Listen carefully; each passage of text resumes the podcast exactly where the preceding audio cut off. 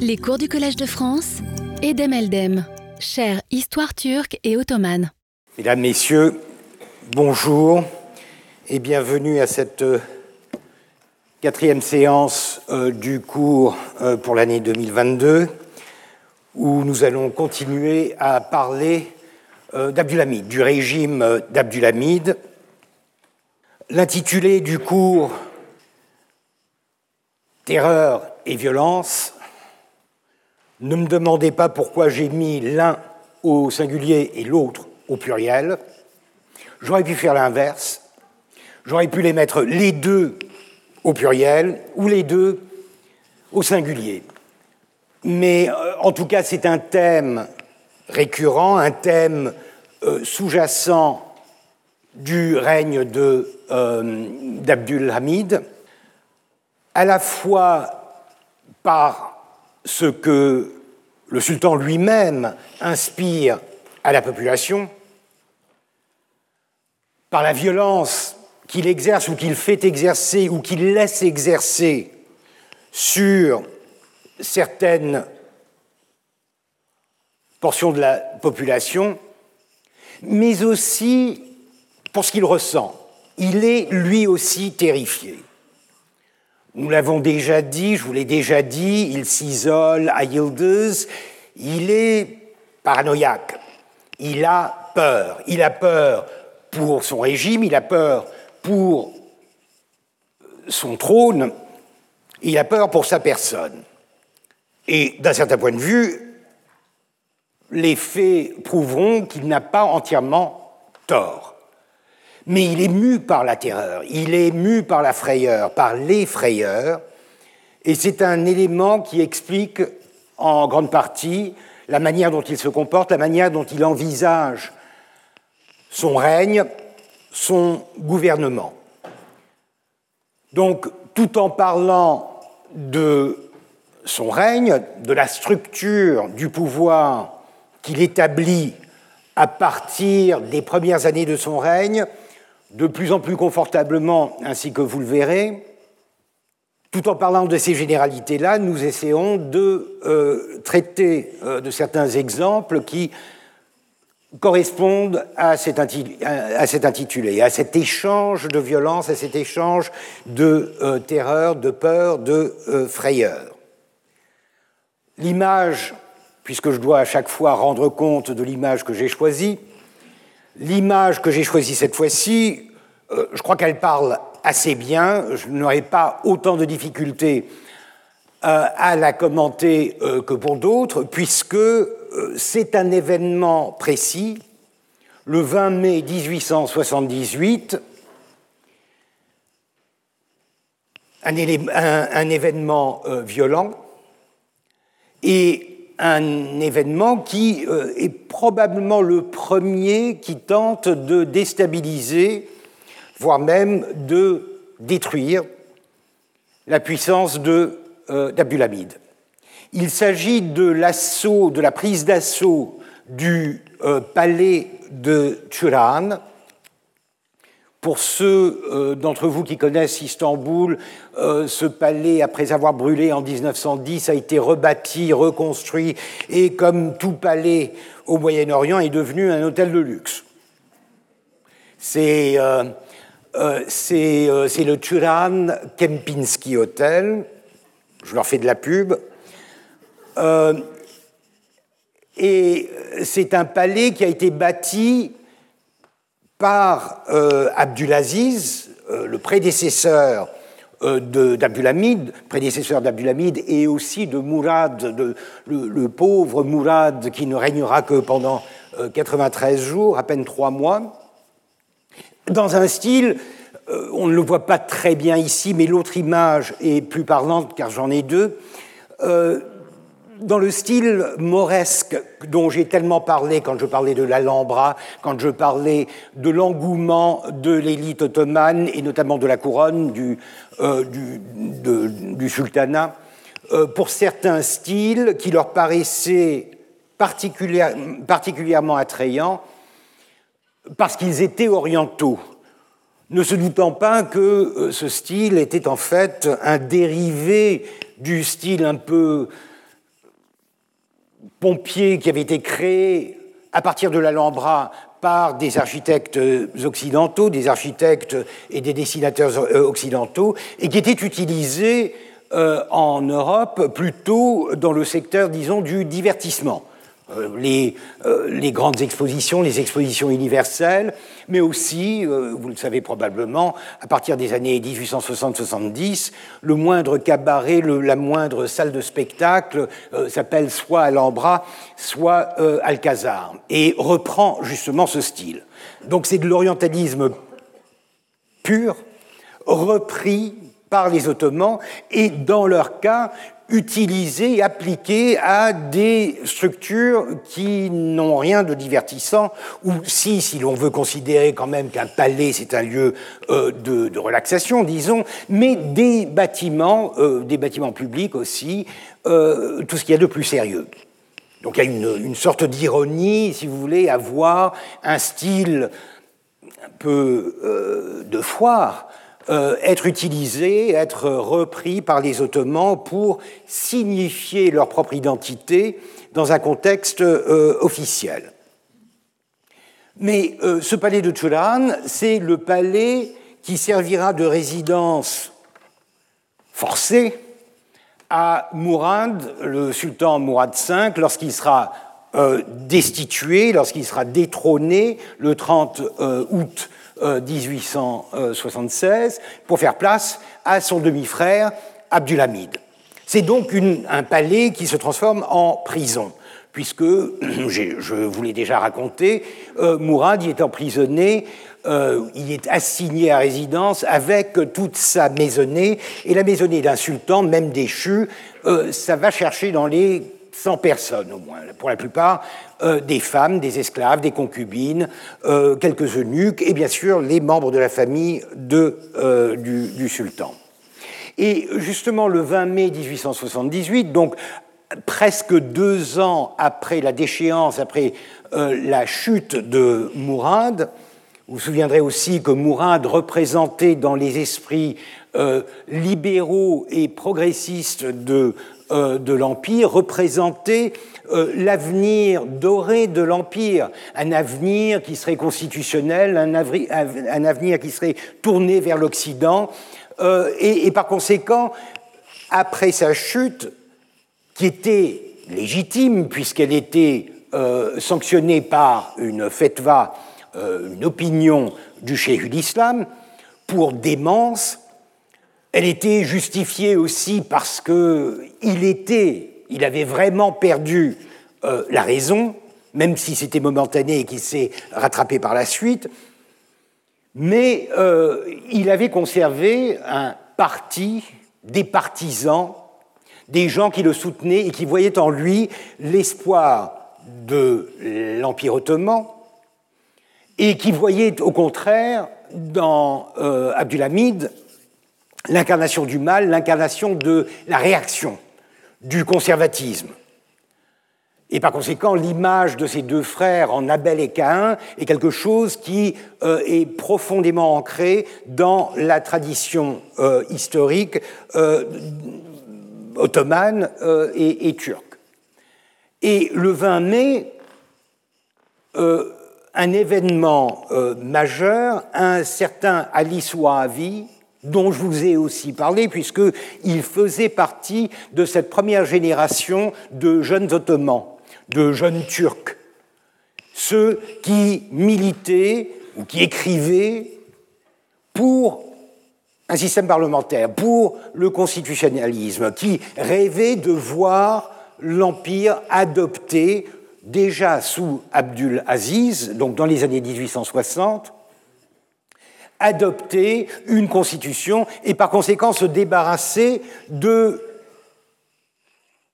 l'oligarchie que représentait euh, la clique des hommes d'État des Tanzimat. Donc même si le sultan était visé, le sultan ne gouvernant pas vraiment, mais régnant, et cette distinction est importante, j'y reviendrai, c'est bien sûr le système lui-même, le système des Tanzimat, ce système qui se voulait progressiste, réformateur, mais qui ne croyait qu'en la possibilité d'imposer le changement par le haut, par la force, par la loi, mais aussi à coup de trick si nécessaire. C'est un peu ça les Le, le, paradoxe, si vous voulez, des c'est que c'est un mouvement qui va dans le sens du progrès, mais qui ne le fait pas forcément euh, d'une manière extrêmement démocratique, n'en parlons même pas, mais participative. Et par conséquent, euh, ce premier groupe d'opposants au régime était assez hétéroclite. J'en ai parlé la dernière fois quand j'ai parlé de des sources du parlementarisme et du constitutionnalisme dans l'Empire ottoman, hétéroclite puisqu'il y avait à la fois des hommes tels Mithat Pacha, qui étaient extrêmement occidentalisés et qui voulaient embrasser la manière occidentale de passer au, euh, au constitutionnalisme, mais aussi beaucoup d'intellectuels pour qui la réforme devait passer par la reconnaissance de la suprématie de l'islam. Et que par conséquent, c'était ce qu'ils appelaient Meshveret, la consultation qu'ils disaient exister dans l'essence de l'islam, qu'il fallait appliquer au système pour atteindre une forme de constitutionnalisme qui resterait euh, compatible avec euh, l'islam. Alice Wahavi était l'un de ces intellectuels. Il a passé d'ailleurs de nombreuses années en France, dans les années 60, lorsque euh, ces intellectuels, ces euh, opposants du régime euh, s'étaient exilés, auto-exilés, ou qu'ils avaient dû quitter l'Empire. Et il était revenu avec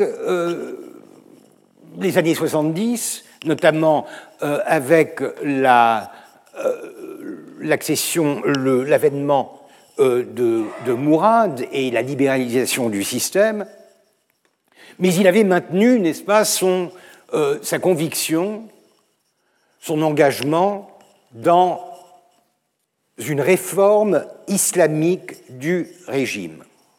Après la chute de Mourad, il semble qu'il ait conservé des sympathies pour ce sultan déchu, et donc en 78, un an et demi après la chute de Mourad, il organise un coup de force pour sauver Mourad, pour le libérer de sa prison et pour le rétablir sur le trône que Abdulhamid avait usurpé. C'était euh, sa vision. Et pour le faire, il profite de quelque chose dont nous avons déjà parlé. Il profite du chaos de la défaite. Vous vous souviendrez, depuis 1976, l'Empire est en guerre, la Serbie, le Monténégro, il y a l'insurrection bulgare, et ensuite il y a la guerre russo-ottomane, qui se termine par une défaite dès janvier 1878. Et en mars, signature de ce traité de San Stefano qui, en quelque sorte, signe l'arrêt de mort de, de l'Empire. Parallèlement à cette défaite, vous avez un flot continu de réfugiés, ce qu'on appelle les muhajir, muhajir, de hijret. Vous connaissez probablement le terme hijra, légir, c'est-à-dire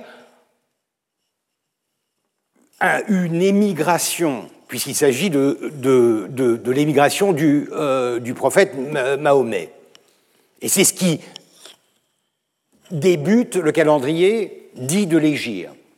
Muhajir est un dérivé de hijra, ce sont des réfugiés, ce sont des émigrés ou des immigrés. Ce sont des gens qui bougent, mais dans la souffrance. Il y a toujours un, concept de, souffrance, de perte des terres qui est lié à cette identité des Muhajir.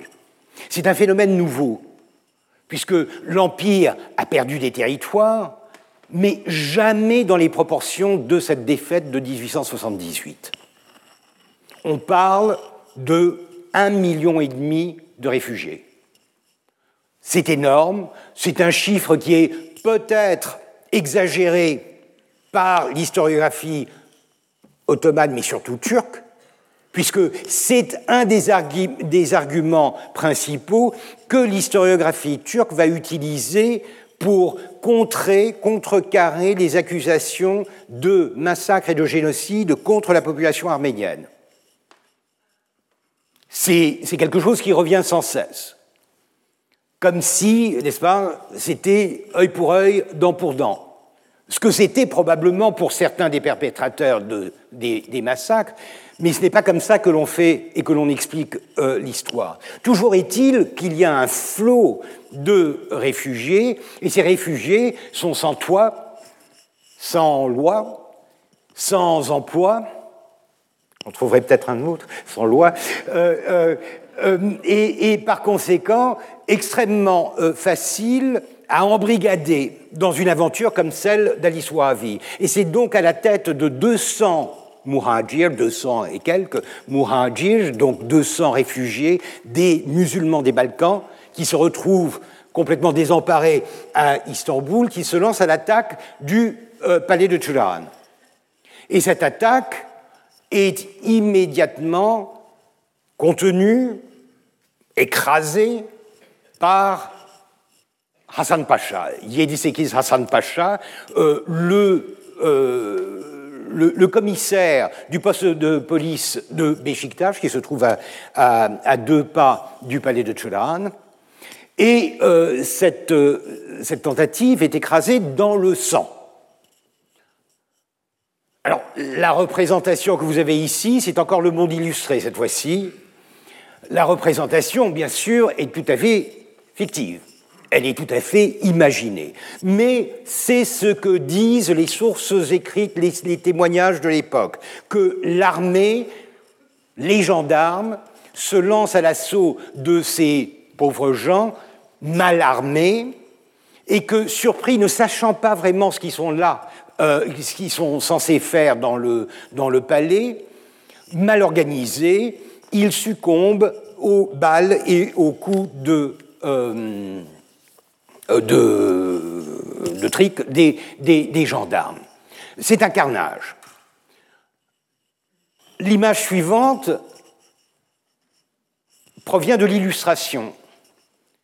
Une revue un peu plus sérieuse, enfin un peu plus sérieuse, un peu moins sensationnelle, un peu moins euh, euh, penchée vers l'usage vers du, du, sensationnel à la même date. Et ce qui a d'intéressant, c'est qu'on y voit l'architecture du palais. Et comment l'a-t-on? C'est-à-dire que euh, c'est toute l'ironie de, la, de, la, production des images euh, en cette fin de 19e siècle. Les images proviennent d'albums photos qui ont été produits à peu près une dizaine d'années plus tard par le sultan Abdulaziz pour célébrer la beauté du, nouveau palais qui s'est fait construire. Donc on fait encore une fois, comme c'était le cas la dernière fois euh, pour ces reconstitutions des atrocités commises par les Bulgares euh, envers euh, les, femmes turques, les femmes musulmanes, on fait du coupé-collé, on fait du photoshopping et on place des cadavres des, non pas des insurgés, mais euh, des, attaquants, euh, euh, dans un cadre architectural qui est bien documenté grâce à la photographie. C'est un événement violent et c'est un événement qui probablement marque le début de ce qu'on appelle la paranoïa d'Abdulhamid. Il a toujours été assez euh, attentif à sa santé, il a, toujours eu quelques inquiétudes, mais après cet événement, il est persuadé que certains groupes armés lui en veulent et que par conséquent, il risque à tout moment d'être tué et d'être euh, détrôné. Et c'est à partir de 1878, à partir de cet événement, qu'il va de plus en plus se renfermer derrière les murs de euh, Yildiz. Donc voici un événement qui correspond exactement à ce va-et-vient que j'évoquais entre euh, violence et terreur, terreur du sultan, recours à la terreur par des gens qui veulent rétablir le sultan déchu, et violence perpétrée contre les, euh, les euh, euh, les, réfugiés qui ont participé à ce coup de force. Voilà l'image et les images que je pense être assez bien placées pour parler, pour justifier le titre que je donne à ma leçon. Comme euh, j'essaye de le faire aussi souvent que possible, quelques lectures que je vous euh, conseille. François Georgeon, je vous l'avais déjà donné, mais étant donné euh, la centralité de son ouvrage, c'est vraiment la seule biographie d'Abdulhamid, et d'ailleurs c'est plus qu'une biographie, puisque c'est une, une, étude de son règne et de toute la complexité de l'histoire ottomane pendant ces 30 ans de règne, je vous le redonne parce que euh, c'est un incontournable. Les autres sont plus pointus. Euh, Olivier Bouquet, euh, son pacha du sultan, est, comme il le dit lui-même, un essai sur les agents supérieurs de l'État ottoman. En gros, c'est une prosopographie très systématique de ce qu'on appelle le pacha. C'est-à-dire, le pacha, un pacha n'est pas une fonction, pacha n'est pas une fonction, c'est un titre. C'est donc une section de l'élite qui se définit, et je crois qu'Olivier Bouquet disait la pachitude, pourquoi pas, euh, dans la pachitude, c'est-à-dire dans une reconnaissance de son appartenance à une certaine classe gouvernante. Et ce qu'il essaye de montrer, c'est comment fonctionne la fabrique des pachas puisqu'il faut quand même savoir qu'il y a un changement majeur au XIXe siècle par rapport au siècle précédent, c'est que la carrière bureaucratique, administrative, militaire devient de plus en plus moderne, de plus en plus rationnelle. Vous savez que au début, les Ottomans recrutent et forment leur bureaucratie méritocratique à partir de euh, moyens euh, qui surprennent. Par exemple, la levée des enfants, le devshirme. Et par conséquent, les Ottomans, dans la période dite classique, ont cette vision de la possibilité de créer un pacha, de créer un haut dignitaire à partir de rien. C'est-à-dire, c'est presque euh, platonicien, de créer un homme un homme qui servira à l'État à partir euh, d'une pâte, euh, d'une levure humaine extrêmement simple, en lui inculquant toutes les valeurs, dont l'islam, puisqu'ils sont convertis, et en en faisant la machine administrative idéale. La machine de guerre, c'est le principe des janissaires, le...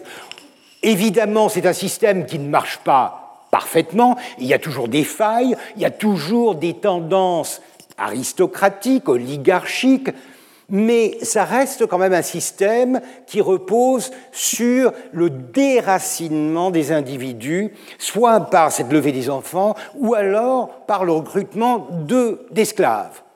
Au XIXe siècle, on se modernise et par conséquent, on commence à parler de carrière.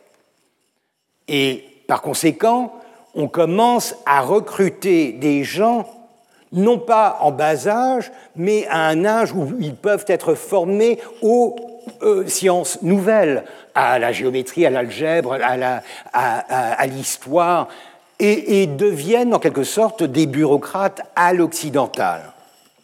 Donc c'est cela que Olivier Bouquet étudie à partir d'un instrument extraordinaire qui doit son existence à Abdulhamid, c'est les, euh, les dossiers des personnels, les états de service des bureaucrates. On en compte à peu près 35 000, 35 000 dossiers individuels de bureaucrates ou de militaires au service de l'Empire à partir des années 1870-80. C'est vraiment au début des années 80 que le service de ces dossiers est ouvert et pendant 30 ans, voire un peu plus, il y aura un suivi systématique de tous ces individus. Ce qui est très intéressant, bien sûr, c'est que vous arrivez à reconstituer des carrières et à décortiquer les dynamiques qui régissent cette, euh, cette élite bureaucratique.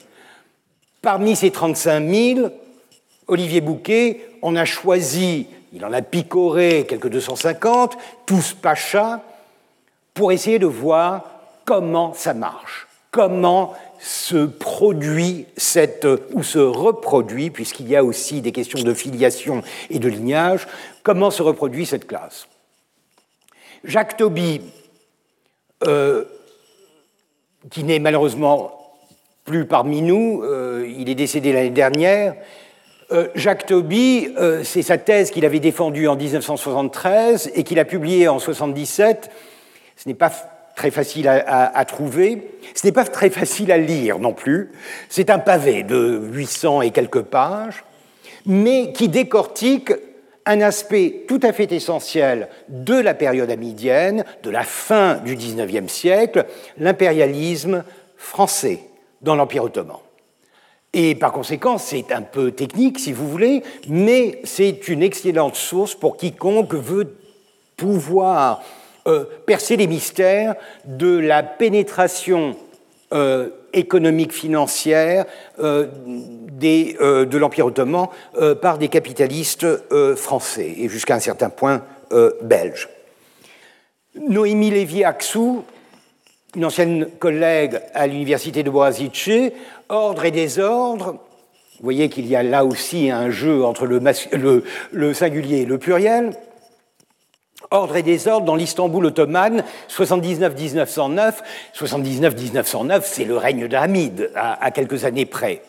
Et c'est un excellent ouvrage qui parle justement du côté euh, pratique des choses, c'est-à-dire la jonction de l'idéologie, celle du conservatisme et de ce recours à la violence pour essayer de supprimer toute velléité d'autonomie ou euh, de désordre, euh, et de la, pratique policière. Elle y décrit des phénomènes que j'ai évoqués, tels l'état de siège. Vous vous souviendrez que c'était un, des, un des alinéas de l'article 113 de la Constitution, celui de la liberté au gouvernement de décréter l'état de siège en cas de trouble.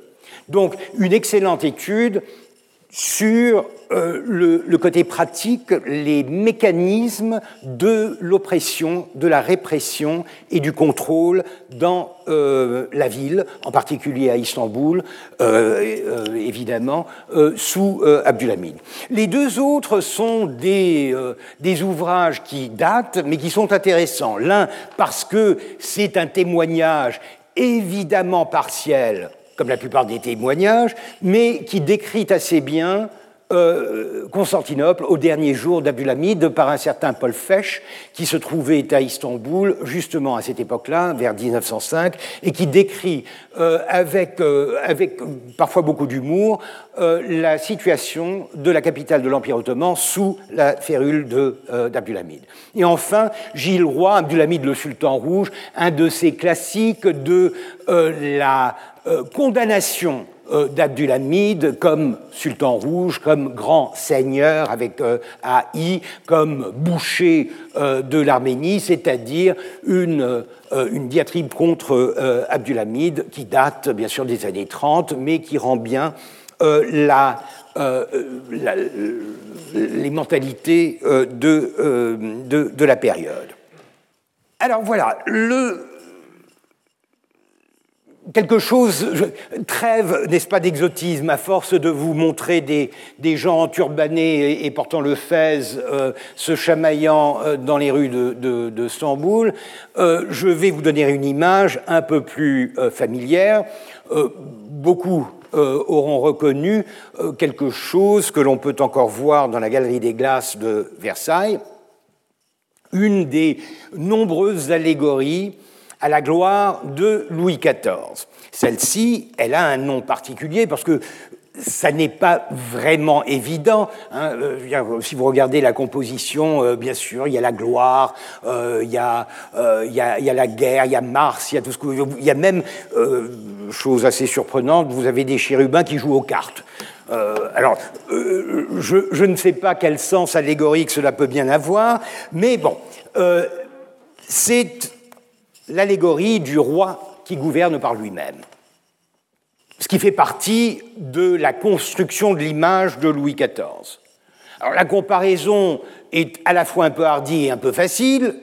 Deux siècles d'écart, est-ce qu'on parle de la même chose? Pas forcément, mais j'insiste encore une fois sur la distinction entre gouverner et régner. Puisqu'un sultan règne, et en tout cas depuis la fin du XVIe siècle, ils ne font en général que régner.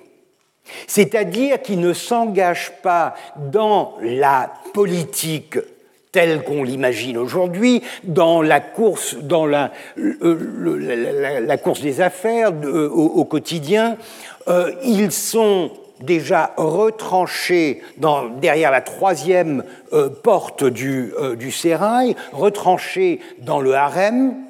Le harem n'étant pas nécessairement uniquement féminin, c'est vraiment la, la, totalité de la troisième cour, ce sont les appartements privés du sultan, et ils n'en sortent que très rarement, je vous l'ai déjà dit, pour des processions rituelles qui sont essentielles pour la conservation de la légitimité euh, du sultan, très symbolique. Ils ne vont plus à la guerre, ils, ne participent plus vraiment aux réunions du Conseil, donc le système est géré plutôt par euh, la bureaucratie. Et cette bureaucratie, on le sait, elle est divisée en plusieurs factions. Il y a les oulémas, il y a euh, les vizirs du divan, il y a les janissaires. Vous avez de fait une situation de parti politique qui gère avec plus ou moins de bonheur, plutôt moins que plus, euh, le, quotidien de l'Empire. Le sultan, bien sûr, est intouchable, il est, enfin intouchable, il est intouchable jusqu'à ce qu'il soit déchu. Le sultan, et ça c'est une différence essentielle euh, avec les monarchies occidentales, le sultan n'est pas vraiment sacré, même s'il est identifié à l'État, sa personne est peut-être euh, éliminé, sans qu'il y ait remise en cause de la légitimité du système ou de la dynastie. Ce qui explique qu'à partir du XVIe siècle, vous avez beaucoup de révolutions de palais qui se terminent très mal à partir du XVIIe siècle, qui se terminent très mal pour le sultan, sans que pour autant le système euh, s'en ressente vraiment. Il n'y a que des cas très particulier au XVIIe euh, avec euh, Ibrahim et au XIXe, au début, du XIXe avec Mahmoud II, des cas très particuliers où le dernier rejeton de la famille est unique. Il n'y a plus de descendants mâles de la dynastie. Et c'est là que se pose la question de s'il venait à disparaître, naturellement ou pas, comment va se poursuivre l'État ottoman, puisqu'il y a association entre l'État et le sultan. Et au XIXe siècle, on a pensé à la possibilité d'importer une famille régnante de Crimée, par exemple. Les Girai de Crimée, qui sont euh, de souche noble, qui sont entre guillemets turcs, et qui par conséquent pourraient le cas échéant, remplacer la dynastie si celle-ci venait à s'éteindre. Mais en gros, nous avons un système, le système classique, qui fonctionne sans que le sultan ne participe vraiment, même s'il est souvent consulté, même si pour la forme il donne des hat humayun, c'est-à-dire des, euh, euh, des, décrets impériaux, il est très peu euh, actif dans ce qu'on appellerait le gouvernement. Certains en font plus, Selim euh, troisième du nom à la fin du XVIIIe siècle, sera plus actif, il, a des idées, il a des idées de réforme, et par conséquent, il a certaines politiques qu'il essaye de... Et ces politiques, d'ailleurs, seront la raison de sa chute en 1807. Mahmoud II, nous l'avons vu l'année dernière, ou il y a deux ans, Mahmoud II est très actif, il se démène ça n'est pas vraiment qu'il gouverne, mais en tout cas, il essaye d'être présent, il essaye de se libérer du carcan de, euh, la, euh, du, palais. Et par conséquent, on le voit dans la rue, on le voit à l'exercice des troupes, et il s'engage directement dans certains des actes les plus violents, les plus marquants de son règne, tels la destruction des janissaires en 1826. Euh, dans ce cas, c'est pratiquement une vengeance personnelle, puisque les sultans, ses prédécesseurs, bien d'entre eux, sont tombés sous les coups des janissaires. Donc là, il y a une sorte de vendetta entre le sultan et les janissaires. Et on a vu que euh, euh Mahmoud II a énormément d'idées, de réformes qu'il emprunte un peu n'importe comment à l'Occident et qu'il essaye d'imposer à son entourage. Donc il est beaucoup plus actif. C'est un autocrate. Mais ses euh, successeurs, euh, Abdul-Mejid ou Abdulaziz, même si on leur connaît des tendances politiques assez marquées. Abdul-Mejid est très occidentaliste. Euh, Aziz, au contraire, va essayer de se démarquer de euh, son euh, frère et son prédécesseur en épousant une politique plus ottomane et plus islamiste, mais il reste quand même très limité dans la gestion des affaires, et c'est d'ailleurs tout le sens des Tanzimat. Les Tanzimat, euh, le décret des Tanzimat et la bureaucratie des Tanzimat sont nés d'un désir de se défaire de l'autocratie du sultan Mahmoud II et de la remplacer euh, par une autre forme d'autocratie, enfin pas vraiment une autocratie, euh, ce que j'appelais une oligarchie, un système qui est géré par cette clique d'hommes d'État. Abdul Hamid est différent. Lui, il ne se contente absolument pas de régner et dès le départ, il est plongé dans la politique. Il est actif. Il est actif, croit-on, avant même d'accéder au trône, avant même euh, d'être, euh, euh, avant même son avènement. Mais à partir de son avènement, et on l'a vu avec la Constitution, il s'implique directement et de manière fort astucieuse l'article 113, celui qui lui permet de se débarrasser de Mithat Pacha euh, quelques mois euh, plus tard, euh, c'est un article que lui-même impose, lui-même insiste pour voir apparaître dans la Constitution. Il a un plan, il a des plans. Et par conséquent, il s'engage, il s'implique directement dans la politique. Et c'est, je crois, au-delà de, du côté violent, du côté autocratique, je pense que c'est le principe de base qu'il faut souligner pour distinguer, pour définir son règne. C'est un sultan qui gouverne, qui veut gouverner, qui veut se donner les moyens de gouverner. Et par conséquent, il est évident qu'il n'a qu'une chose en tête, c'est de se libérer de toutes les entraves qui l'empêcheraient de le faire. Et ces entraves-là, c'est en quelque sorte les tanzimat. C'est les, euh, euh, quatre décennies à peu près de gestion de la sublime porte, de ce gouvernement rationnel, gouvernement euh, qui représente une forme de l'état de droit, mais qui est très autoritaire dans son monopole, son désir de se créer un monopole de, euh, du gouvernement. Il va donc devoir détruire, en quelque sorte, démanteler les Tanzimat pour asseoir son autocratie, pour transformer le système de manière à le rendre compatible avec ses ambitions de euh, gouvernement. Et c'est pourquoi euh, je pense qu'il est légitime, en tout cas amusant, de le comparer à Louis XIV, et comme je vous le disais, cela permet d'amener une touche locale à, euh, mes présentations. Pour expliquer le, système d'Abdulhamid, je crois que le plus simple, c'est de se reporter à, euh, aux publications contemporaines c'est-à-dire euh, notamment à ce qu'on appelle les almanachs de l'État. Les almanachs de l'État, malheureusement, sont uniquement en turc, en caractères arabes, euh, à, l'exception de quelques, quelques, quelques numéros.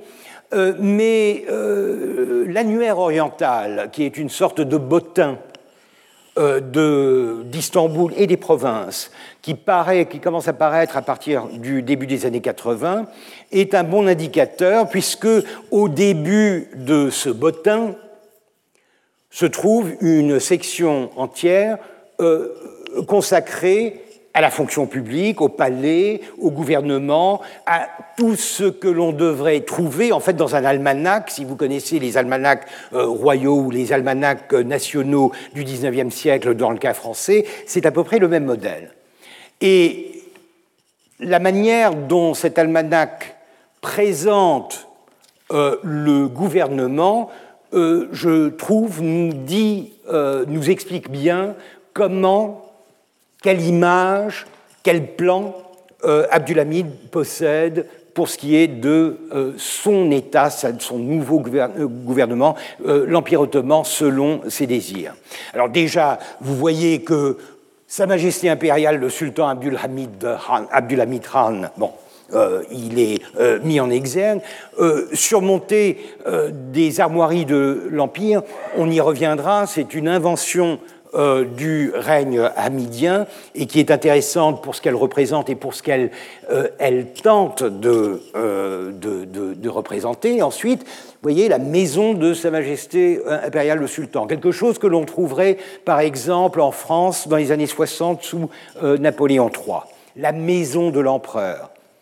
C'est euh, un, un, modèle euh, moderne, mais appliqué à un système autoritaire euh, impérial de préférence. Et vous voyez, il y a tous les, euh, euh, le, grand maréchal du palais, etc. Donc toute la bureaucratie qui est proche du sultan. Encore une fois, quelque chose qui permet d'établir un, petit parallèle avec Louis XIV, le fait de monter l'État de toutes pièces, le séparer de la ville, l'établir à Versailles et d'y attirer la cour, d'y attirer la noblesse pour la forcer à se conformer au rituel de la cour, pour en quelque sorte la subjuguer, pour la, euh, euh, pour la soumettre à la, à la, volonté et au bon plaisir du euh, sultan. Donc, les, euh, les, secrétaires particuliers, les secrétaires du sultan, etc. Ensuite, un élément tout à fait nouveau dans la bureaucratie ottomane, la haute commission d'inspection militaire. Une invention, mais une invention qui a un objectif, celui de contrôler l'armée. Donc déjà, on voit que l'armée, qui a toujours été, et Dieu sait si Abdul Hamid est conscient du fait que l'armée représente un, véritable danger, après le coup d'État de 1876 qui a destitué son oncle Abdulaziz, il veut bien se garder de tout risque d'une armée rebelle, d'une armée qui aurait des velléités de lui imposer sa volonté. Et par conséquent, il crée de toutes pièces cette haute commission d'inspection militaire qui a l'air d'être une, euh, à, l'entendre inspection militaire, on imagine que euh, c'est plutôt technique. Non, c'est vraiment le fait de vouloir contrôler euh, l'armée. Et il y, en, il y a en brigade tous les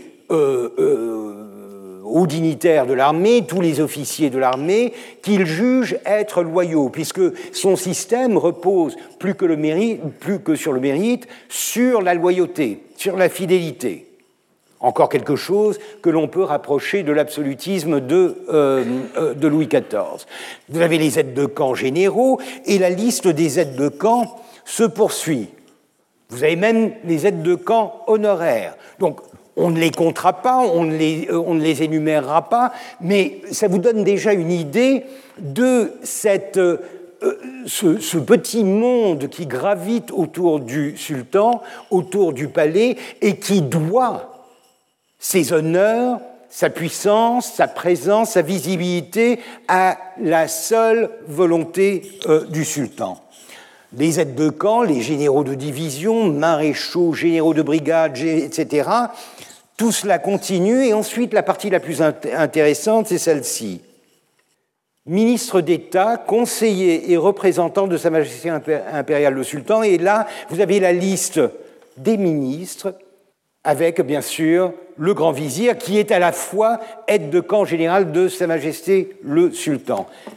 C'est la sublime porte, c'est le gouvernement, c'est ce que les Tanzimat ont essayé de créer, ont réussi à créer, c'est ce qui gouvernait le pays et qui maintenant est relégué à ce troisième rang dans la titulature et dans la nomenclature des, euh, fonctions euh, au, palais, c'est tout le gouvernement qui se trouve euh, relégué à une troisième place après les aides de camp, après la commission, etc.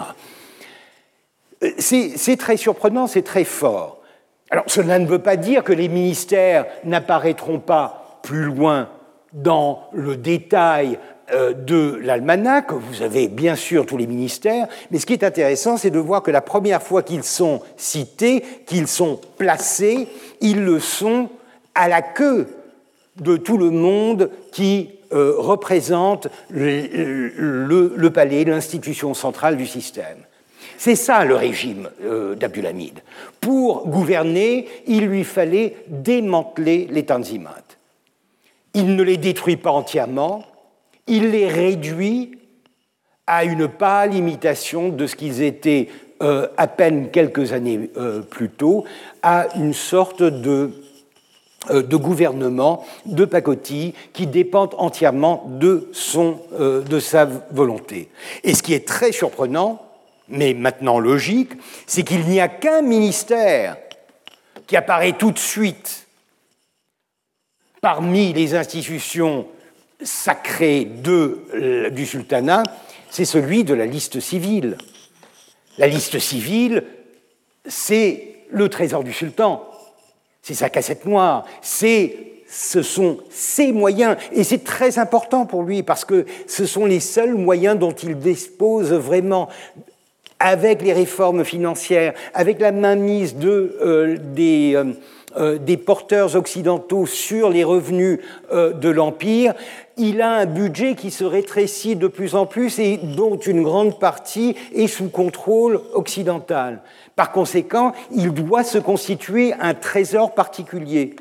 Et pour ce faire, vous vous souviendrez que je l'avais appelé un roi bourgeois, il investit il investit par la force, c'est-à-dire qu'il acquiert des propriétés, il met à son nom des propriétés de l'État et il en tire des revenus, des bénéfices qui vont directement dans la, euh, liste civile et qui alimentent ainsi le budget immédiat dont il a besoin pour la plupart de ses actions, secrètes ou ouvertes. Par exemple, euh, euh, pour, avoir travaillé euh, sur la, Banque impériale ottomane, je sais que s'il y a une forme de crédit que le sultan demande régulièrement et qui est accepté par la banque parce que les garanties qui sont données sont extrêmement solides, c'est le crédit demandé chaque année pour la caravane sacrée pour la Mecque. Vous vous souviendrez de cette image de cette caravane qui emmène à la Mecque les cadeaux du sultan en tant que calife. Cette euh, caravane, elle est financée directement par la liste civile, et lorsque la liste civile n'en a pas les moyens, on emprunte, et on emprunte euh, rubis sur ongle avec des garanties euh, qui défient toutes les autres garanties que l'État peut donner. Donc, voilà un aperçu général de cette, euh, de cette machine étatique. Donc, concentration autour du palais, et bien sûr, amalgame entre les fonctions ordinaires, normales, officielles et les fonctions officieuses. Il y a toute une mafia qui gravite autour de Yildiz. Il y a la camarille de Yildiz. Il y a des gens qui sont extrêmement puissants, qui n'ont pas vraiment de titre, mais qui participent de cette machine, notamment par le réseau d'espionnage, de délation tous les réseaux parallèles ou souterrains qui euh, permettent à Abdulhamid de s'informer à tout moment et d'essayer de contrecarrer toute velléité de subversion, etc., dans, dans l'Empire. Donc, c'est une machine infernale. C'est une machine infernale qui réduit la sublime porte, le gouvernement, à son strict minimum et qui l'oblige à suivre le sultan et d'un autre côté, la création de réseaux tout à fait officieux, informels, qui permettent de, euh, de, tisser une sorte de toile tentaculaire à travers l'Empire qui fonctionne à partir de, euh, euh, de rapports de délation qu'on appelle journal en turc, un journal, puisque c'était un rapport quotidien au départ, mais euh, à la fin du, du 19e, ça devient vraiment un rapport de délation, un rapport d'espion. Et tout un réseau d'espions, et bien sûr toute forme de corruption que l'on peut imaginer pour alimenter la fidélité, garantir la loyauté des individus qui gravitent, qui, euh, qui forment ce système. Vous connaissez ma passion euh, des décorations, mais aussi des graphiques et des couleurs. Mais je pense que c'est parfois utile, plutôt que de vous dire en, quelques mots euh, ce que j'appelle la stabilité gouvernementale, j'aime mieux vous la montrer. Stabilité, c'est-à-dire la longévité des mandats. C'est ça, puisque euh, même sous les Tanzimat, les changements ministériels, les changements de cabinet étaient fréquents. Je pense avoir fait cet exercice sous Mahmoud II aussi, et pour vous montrer, euh, après, après les Tanzimat, pour vous montrer qu'il y avait des factions, qu'il y avait euh, des changements. Là, ce que l'on remarque très nettement, c'est que jusque vers les années 1880, il y a beaucoup de changements. Tout ce qui est en blanc, ce sont vraiment des, mandats d'un mois, deux mois que j'ai laissés de côté. Et ensuite, vous avez quelques noms qui dominent. Saïd Pacha, qui reviendra sept fois. 1, 2, 3, 4, 5, 6, 7. Saïd Pacha, fidèle des fidèles. Et pourtant, je vous raconterai dans un moment, euh, terrifié par son maître. Karamil Pacha, Ahmed Jevad Pacha, Halil Rifat Pacha, Ferid Pacha, chacun d'eux restant des années en poste, et assurant une stabilité dans un grand vizirat qui, de toute façon, est à la botte du sultan. Et par conséquent, la destitution d'un euh, grand vizir ou d'un autre n'a plus à voir avec les circonstances politiques de, l'époque pour satisfaire en quelque sorte un mécontentement diplomatique qu'une véritable euh, euh, politique du sultan, puisqu'ils se valent tous et ils sont tous plus ou moins euh, à la merci du sultan. Le cheikh Islama, absolument contrôlé, puisque le, le, euh, qui avait donné une fetva pour la destitution d'Abdulaziz et ensuite pour celle de Mourad V, il sera immédiatement un cheikh l'islam qui a déjà destitué deux sultans. C'est exactement le genre de cheikh l'islam qu'il ne gardera pas.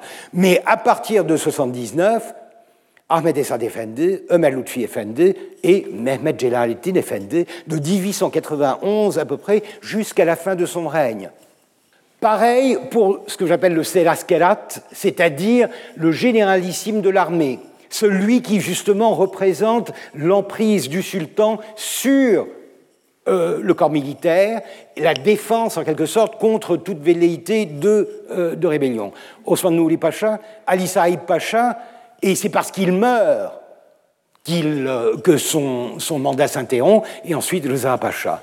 L'intérieur, extrêmement important, un outil très important, c'est par là que, fonctionnent tous les systèmes de délation, d'emprisonnement, de, de, garde à vue, etc.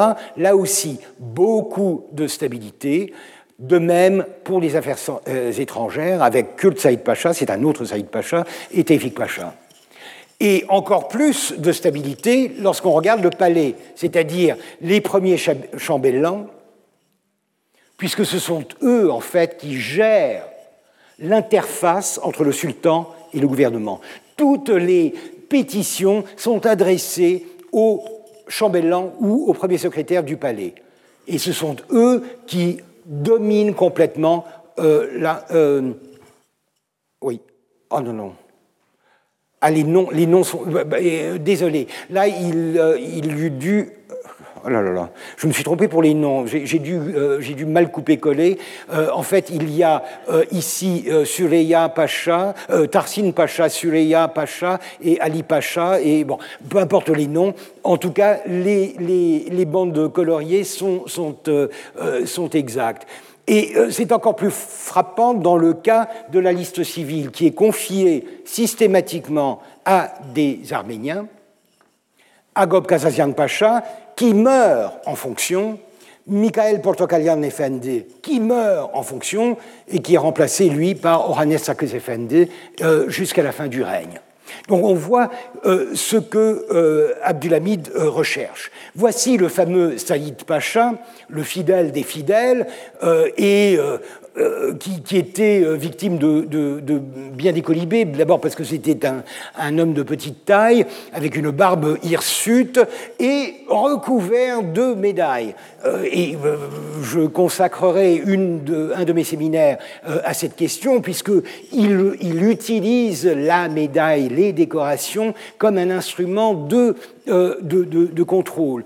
Et euh, il est donc représenté en tant que l'illustre Chapour Chelebi. Chapour Chelebi, c'est un personnage euh, comique de la tradition anatolienne. et ce qui est encore plus intéressant, c'est que, et ça, ça vous donne une idée de la manière dont le système fonctionne, à un moment, après les événements de 1895-96, les massacres d'Arméniens à Constantinople, Saïd Pacha a tellement peur de ce qui risque de lui arriver euh, à cause du mécontentement d'Abdulhamid qu'il se réfugie, grand vizir, il se réfugie à l'ambassade d'Angleterre. Et il y reste cinq jours. Et ce sont des négociations entre le palais et l'ambassadeur d'Angleterre qui le libèrent finalement. Il demande des garanties pour sa vie. Et c'est uniquement là qu'il accepte de quitter euh, euh, la, protection euh, britannique. Je pense que ça vous donne une idée de la violence latente que représente cette autocratie pour un homme si haut placé, considéré comme le plus fidèle des fidèles, et qui n'a d'autre recours pour échapper à l'ire du sultan que de se réfugier dans une ambassade euh, l'ambassade d'une des grandes puissances. Stabilité économique et financière. Vous vous souviendrez, l'année 76, 75-76 est marquée par une crise financière, une crise économique des plus graves, notamment avec cette banqueroute à moitié annoncée d'octobre 75 Et il s'agit par conséquent de rétablir deux choses, le crédit de l'Empire et la euh, stabilité de la monnaie, puisque la monnaie euh, traditionnelle, celle qui a été établie sous Abdul-Majid, euh, qui est fondée sur la parité or et argent, cette monnaie solide et trébuchante, elle est remplacée à partir de 1976 par des caïmets. Caïmets, papier-monnaie. Lire assignat. Souvenez-vous, enfin souvenez-vous, façon de parler, des assignats sous la Révolution et de la manière dont les assignats perdent de la, valeur puisque euh, c'est du papier inconvertible. Les Ottomans sont confrontés à ce même problème et c'est pourquoi, encore un petit clin d'œil à l'intention de Louis XIV, puisque l'une des fresques, l'une des allégories parle de l'ordre rétabli dans les finances. Encore une fois, parce que l'autocratie veut de la stabilité. Elle veut s'asseoir sur un budget solide, sur une situation économique qui ne soit pas désastreuse, et bien sûr sur un système politique qui est à la merci du euh, souverain. Voici la dépréciation des Caïmais de 76 à 80, énorme. Euh, l'indexation est à 100 en 1876, on est déjà à 900 euh, à la fin de la période. Tout ça parce qu'il y a une émission incontrôlée des Caïmais, émission de papier-monnaie, sans contre-valeur, sans euh, convertibilité, et même après euh, le ralentissement de l'émission et son interruption en 80, les prix, euh, la, dévaluation continue. Voici donc la valeur en piastres or de 100 piastres en caïmé qui dégringole de pratiquement 90 à 10 pendant la même période. Si vous voulez inverser le graphique, il suffit de regarder la euh, hausse de la valeur de la livre or en Caïmé. Une situation désastreuse, d'autant plus que l'Empire est en faillite, c'est-à-dire qu'il n'arrive plus à obtenir ce qui lui avait permis de survivre jusque-là des crédits euh, d'Occident. Les emprunts, les fameux emprunts qui avaient débuté en 1954 et qui avaient fini par euh, créer une crise financière euh, incontrôlée, puisque les derniers emprunts avaient été contractés pour payer les intérêts sur les emprunts précédents. C'est donc un maelstrom euh, financier. Et pour trouver une solution à cette crise, en fait, il n'y a qu'une solution à cette crise, c'est celle de s'asseoir avec les ayants droit, de s'asseoir avec les créditeurs de l'Empire, c'est-à-dire les places financières euh, françaises, britanniques et jusqu'à un certain point euh, allemandes et autrichiennes, et trouver une solution à cette faillite. Et cette solution, elle est trouvée en 81, en décembre 81, avec l'établissement de ce que l'on appelle la dette publique ottomane l'administration de la dette publique ottomane. C'est en fait la mise sous tutelle d'une grande partie des revenus de l'Empire afin de satisfaire les demandes de paiement sur les, euh, sur les emprunts euh, dont les intérêts n'ont pas encore été euh, payés. Alors, je, je vous les donne à titre purement indicatif. Déjà, pour rendre la chose possible, on réduit pratiquement de moitié la dette,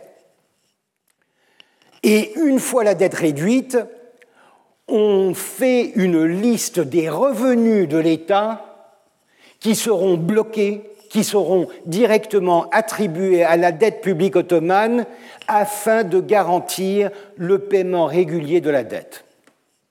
C'est une faillite. C'est une, faillite euh, pratiquement euh, de droit commun, mais appliquée euh, à, un gouvernement. Avec cette différence que les autres partis ne sont pas des gouvernements, mais des institutions financières qui représentent des petits porteurs.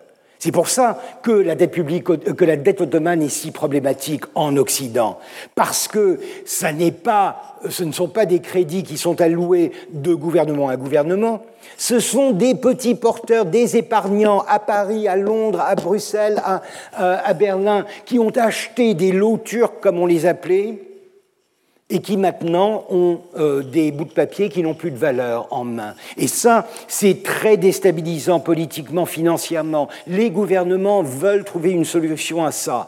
Et du côté ottoman, de toute façon, la euh, situation n'est plus gérable puisque le crédit de l'Empire ottoman est réduit à zéro, à néant. Et par conséquent, il ne peut plus s'alimenter sur les places financières euh, d'Occident pour euh, subvenir à ses besoins les plus pressants. Et Dieu sait s'ils sont nombreux, d'autant plus que l'Empire sort d'une guerre et qu'il doit payer des réparations à la Russie. Donc c'est vraiment une situation de banqueroute, de faillite désastreuse que 1881, l'établissement de la dette publique ottomane, euh, euh, résout avec un compromis entre les intérêts des porteurs et les intérêts de l'Empire ottoman. Donc vous voyez, le monopole des tabacs et, du sel, l'impôt du timbre, l'impôt de la pêche, la dîme des soies, l'excédent des recettes. En gros, à peu près 30% des revenus de l'État sont en quelque sorte hypothéqués pour le paiement de la dette. Donc, quand on parle de semi-colonialisme, quand on parle de quasi-colonialisme, c'est un peu de cela que l'on veut parler. C'est-à-dire que dans le cas de l'Empire ottoman, s'il n'y a pas de mainmise directe sur les territoires de l'Empire, la mainmise sur 30% des revenus de l'État, c'est déjà énorme. C'est déjà une forme de domination qui approche de du format euh, colonial.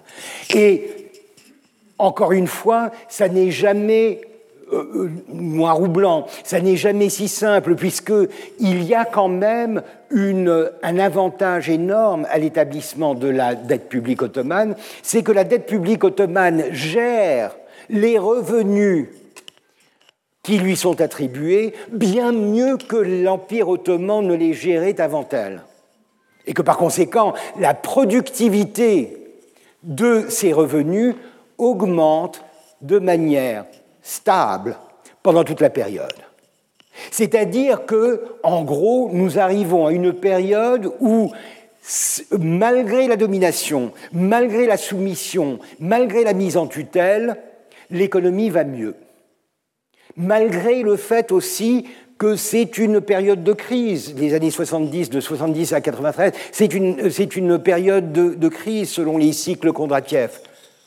Mais cette solution, tout en étant insultante, tout en étant coloniale, si vous voulez, elle a l'avantage de d'apporter une sorte de rationalisation, une sorte de stabilité à euh, l'économie qui devient plus performante. Donc d'un certain point de vue, le règne amidien est euh, soutenu non seulement par une certaine stabilité, monétaire d'abord et euh, financière ensuite, mais aussi par une certaine aisance, une certaine reprise de l'économie.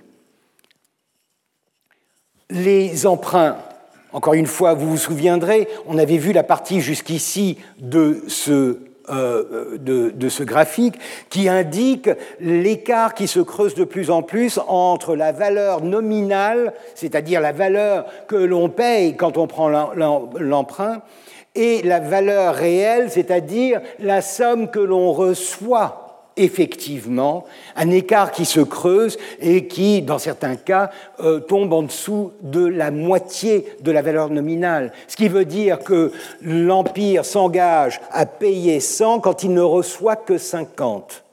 C'est ça que cela veut dire. Et lorsque vous regardez les emprunts qui suivent cette date fatidique de l'établissement de la dette publique ottomane, vous voyez qu'il y a un équilibrage, c'est-à-dire que la recette des emprunts remonte aux environs de 90%, parfois 100%.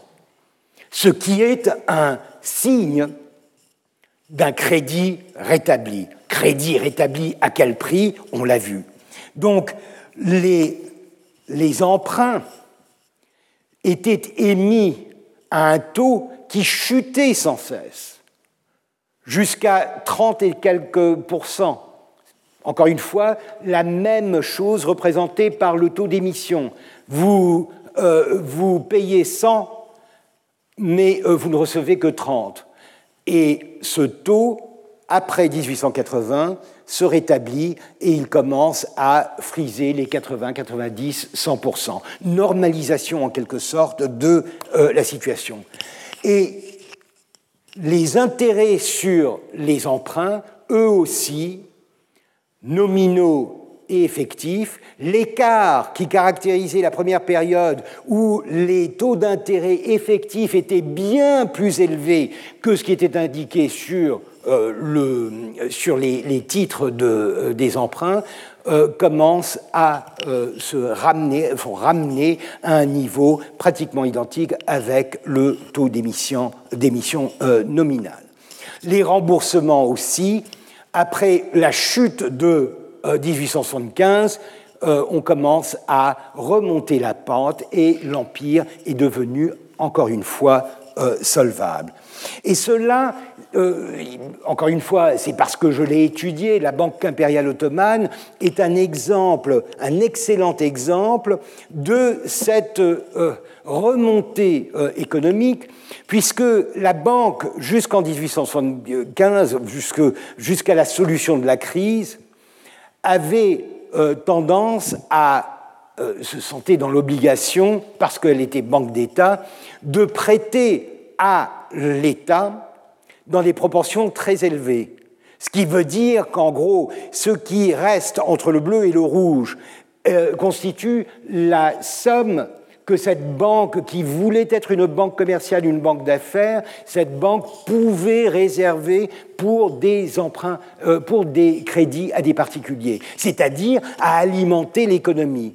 Et tout d'un coup, après la normalisation de 1881, la banque se retrouve dans une situation normale où sa participation euh, aux avances au gouvernement est euh, minimale, tandis que son activité va aller dans le sens d'alimenter le euh, marché. Cela se reflète dans le cours des actions de la banque. Le cours de l'action qui avait chuté avec la crise remonte et par conséquent la banque devient elle aussi, à l'image de l'empire qu'elle alimente, mais qu'elle qu'elle qu'elle exploite euh, aussi, puisque la Banque ottomane est un des, actionnaires majoritaires de la dette publique ottomane. Vous voyez à quel point les, relations sont, compliquées. Donc la Banque ottomane remonte la pente, elle redevient une institution bancaire euh, proprement cotée euh, à la Bourse de Paris.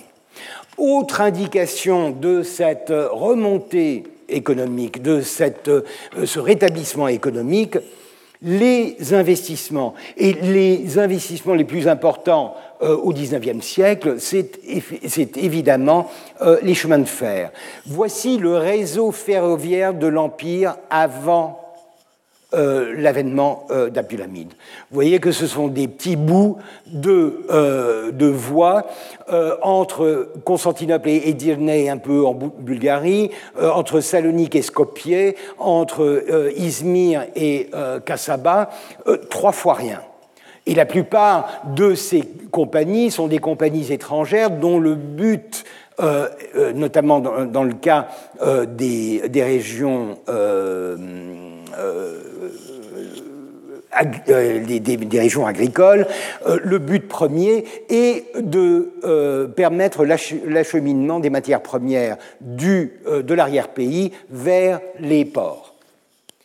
Avec Abdulhamid, dans un premier temps, le réseau est complété, donc en rouge, en bleu ce qui existait déjà. Vous voyez que le réseau devient vraiment un réseau, ou du moins euh, une, tentative de réseau. Il est connecté en 1884 à l'Europe, c'est le début de euh, l'Orient Express, et vous le voyez pénétrer en Anatolie, jusqu'à Ankara, jusqu'à Konya, et dans les, euh, pendant les dernières années du règne, il sera complété avec la ligne qui est euh, censée rejoindre à long terme euh, Bagdad, le Bagdad Bahn, le projet allemand auquel participe la Banque ottomane, et les, euh, les petits réseaux qui réunissent le front méditerranéen à l'arrière-pays syrien et libanais.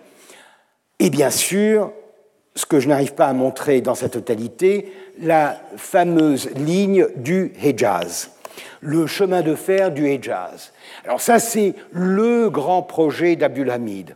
C'est son transsibérien. Le trans-hejazien, c'est le, le, projet le plus euh, faramineux et le plus ambitieux de son règne et qui rejoint justement toutes les euh, caractéristiques de, euh, son, de, son, système, c'est-à-dire l'établissement de marqueurs de son identité impériale à travers l'Empire. Je vous avais parlé des euh, tours d'horloge qui étaient disséminées en Anatolie et en Syrie à cette époque-là.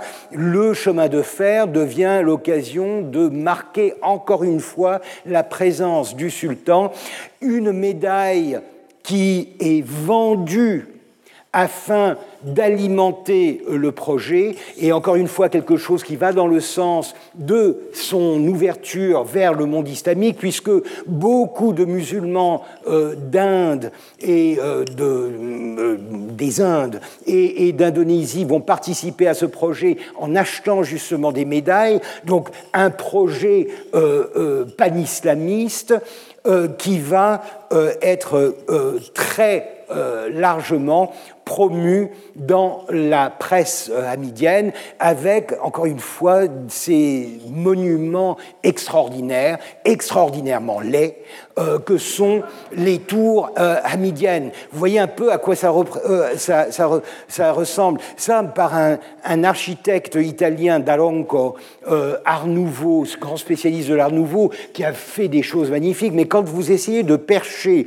une, une maquette de la mosquée de Yildiz au sommet d'une euh, colonne Art Nouveau, ça donne des résultats qui sont euh, franchement pas très satisfaisants. Ou lorsque vous essayez d'ériger, encore une fois, une sorte de beffroi euh, sorti d'un modèle de fontaine du XVIIIe siècle, ça,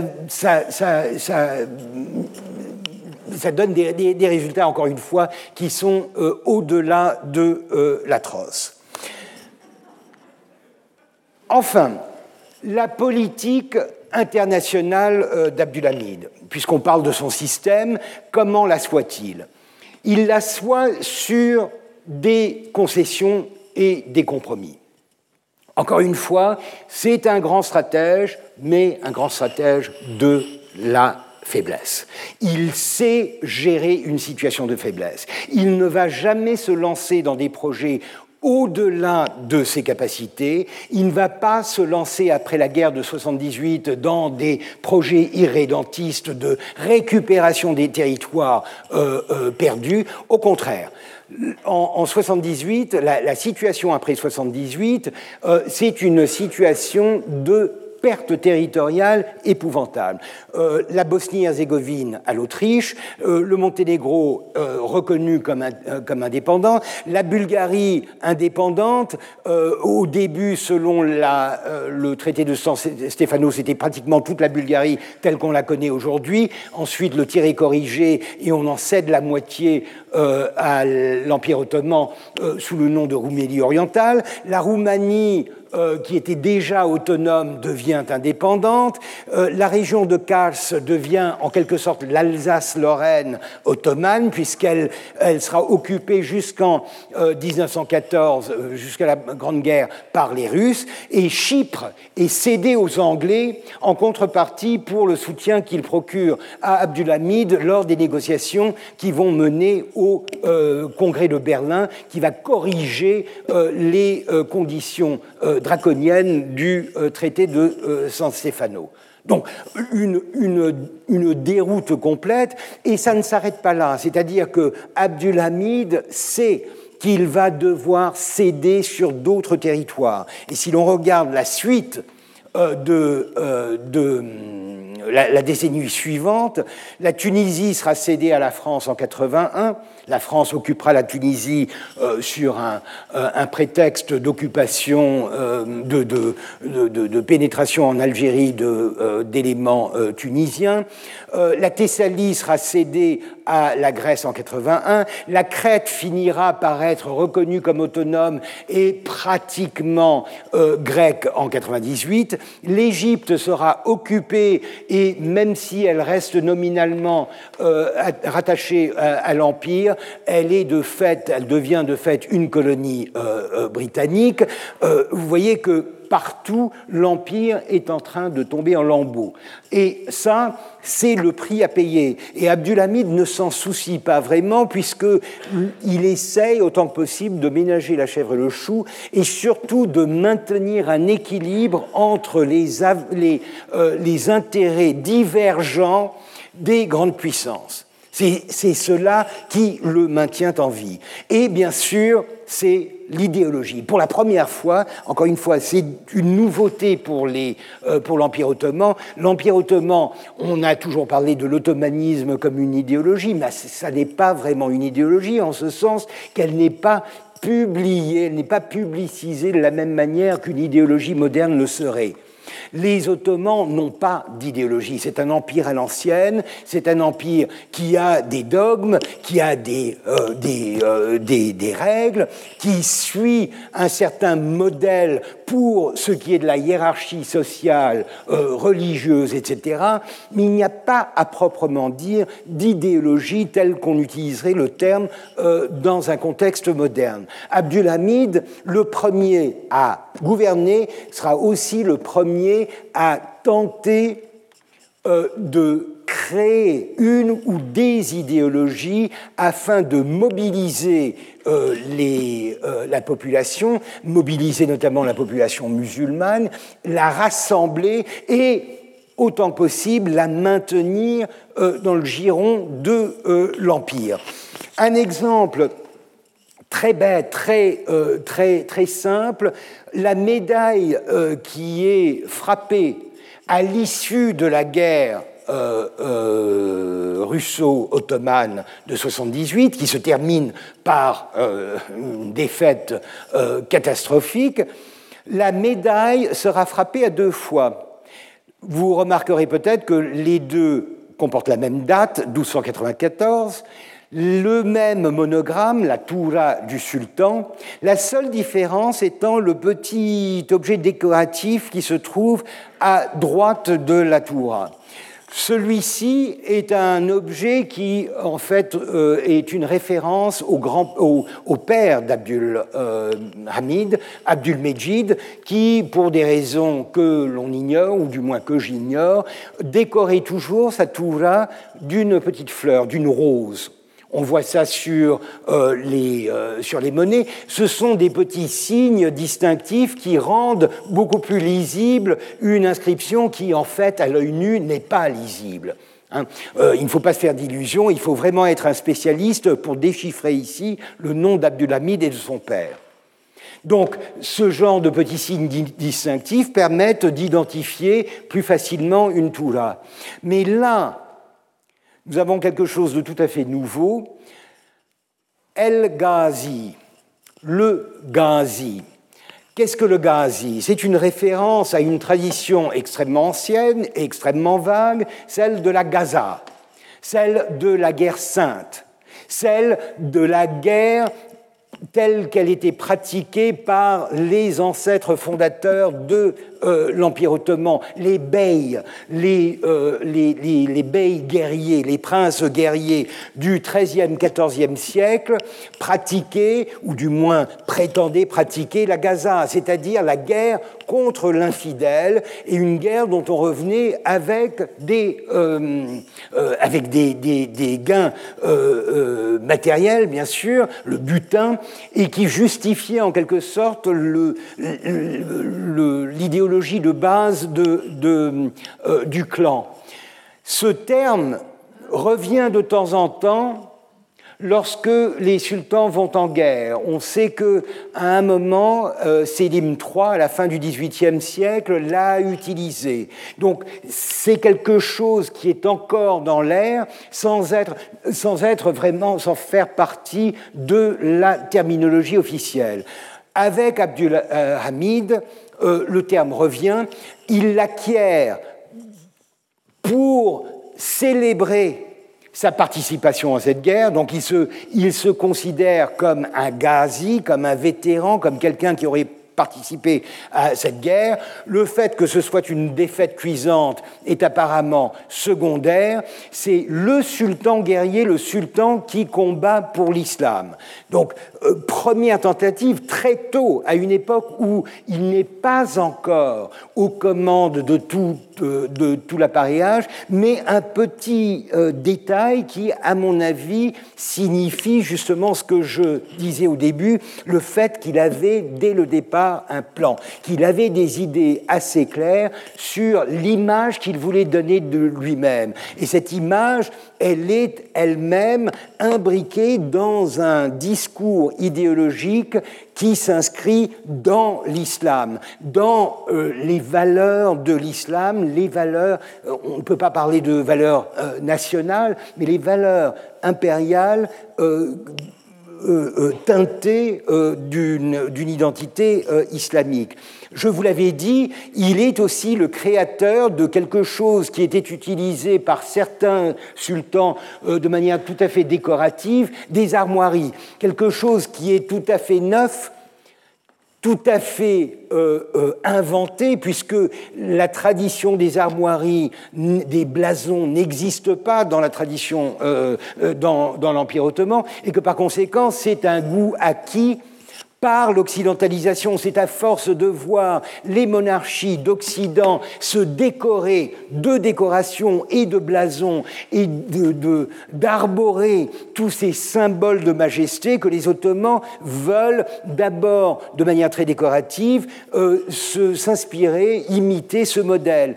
Abdulhamid euh, ira jusqu'au bout et il créera euh, des armoiries officielles qui seront, euh, euh, qui seront réglementées et qui représentent l'État. C'est une nouveauté très intéressante puisque, je vous le disais, dans la tradition ottomane, l'État est associé avec le sultan. Et par conséquent, symboliquement, à la mort de chaque sultan, l'État doit être recréé. Si vous lisez euh, Le sérail ébranlé par euh, Nicolas Vatin et Gilles Weinstein, vous verrez comment la mort du sultan est un événement euh, catastrophique qui remet en question l'existence de l'État et qui par conséquent requiert la gestion de la succession immédiatement après pour ne pas laisser l'État en déshérence. Et le fait de créer des armoiries pour l'Empire, et euh, constitue la première tentative de donner une identité séparée à l'État, séparée du sultan. Ce qui est quand même assez étrange venant d'un sultan qui essaye justement d'instaurer une autocratie où lui-même euh, euh, représenterait le gouvernement et l'État tout ensemble.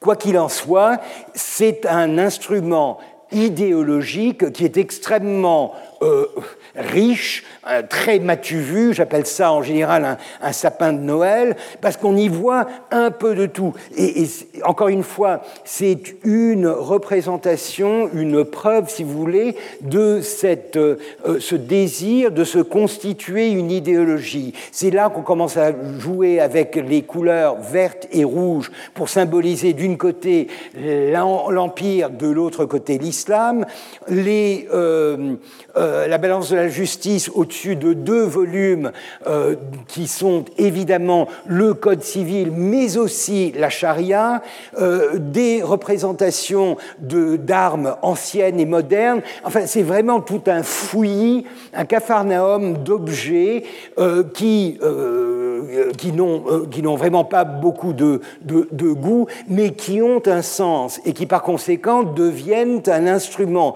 de représentation de l'empire qui dévoile la manière dont euh, Abdulhamid veut devenir, veut être reconnu comme une nation moderne, comme un empire moderne, à l'image des autres. Et quand on voit l'avers de cette même médaille avec l'aigle impérial de Wilhelm II, puisque cette médaille a été frappée à l'occasion de la visite de Wilhelm II euh, de Guillaume en 1889, on comprend bien quel genre de parallèle les Ottomans, ou du moins Abdulhamid, euh, est en train d'essayer d'établir, avec la différence qu'il n'arrive pas à se défaire complètement de son identité personnelle, puisque là, vous n'avez que l'aigle impérial, l'aigle des Hohenzollern, il n'y a pas de W, il n'y a pas de 2 qui indique l'identité de Guillaume, mais dans le cas des armoiries ottomanes, elles sont toujours surmontées de la toura euh, du sultan. Mais ça devient un objet, euh, j'allais dire commun, pas vraiment commun, puisque euh, il est réglementé et que par conséquent on le voit sur la façade de certaines banques, la Zirat Bancasse, la banque agricole, qui se décore des armoiries de l'Empire. Ça devient un symbole impérial, mais aussi un peu à l'anglaise. Vous commencez à avoir des fournisseurs de Sa Majesté le Sultan qui ont le droit par, euh, autorisation impériale, d'arborer les armoiries euh, de euh, l'Empire. Pour terminer je vous rappelle cette image que j'avais annoncée tout au début du cours. Les deux amis, une paire d'amis, euh, Abdulhamid et, euh, euh, Guillaume, bras dessus, bras dessous, sur la couverture de l'illustration, pour donner une idée de la politique qu'il gère vis-à-vis -vis de l'Occident. Il essaye et il réussit en grande partie, euh, il essaye de, se, de louvoyer, de profiter des euh, différents existants entre certains des acteurs de la politique internationale afin de survivre et afin de maintenir l'intégrité de son, de son empire ainsi que son autonomie face à un étau qui se resserre de plus en plus. Alors, je n'ai pas encore pu aborder la question des grandes violences, notamment euh, des, euh, des, violences perpétrées contre les Arméniens dans les années 90. C'est avec cela que je commencerai euh, la fois prochaine et cela nous, nous amènera au, titre de la cinquième leçon qui est celle des des, des ferments révolutionnaires, c'est-à-dire le problème de la gestion d'une autocratie avec la montée en puissance de courants qui s'opposent de plus en plus clairement à cette euh, à la politique d'Abdulhamid. Comment va-t-il la gérer? Comment va-t-il tenter de maintenir la visibilité de euh, son califat et de son sultanat dans un environnement où il est de plus en plus euh, euh, menacé par des courants politiques et des courants nationalistes qui s'opposent à son autocratie. Je vous remercie, je vous dis à la semaine prochaine. Retrouvez tous les contenus du Collège de France sur www.colège-2-france.fr.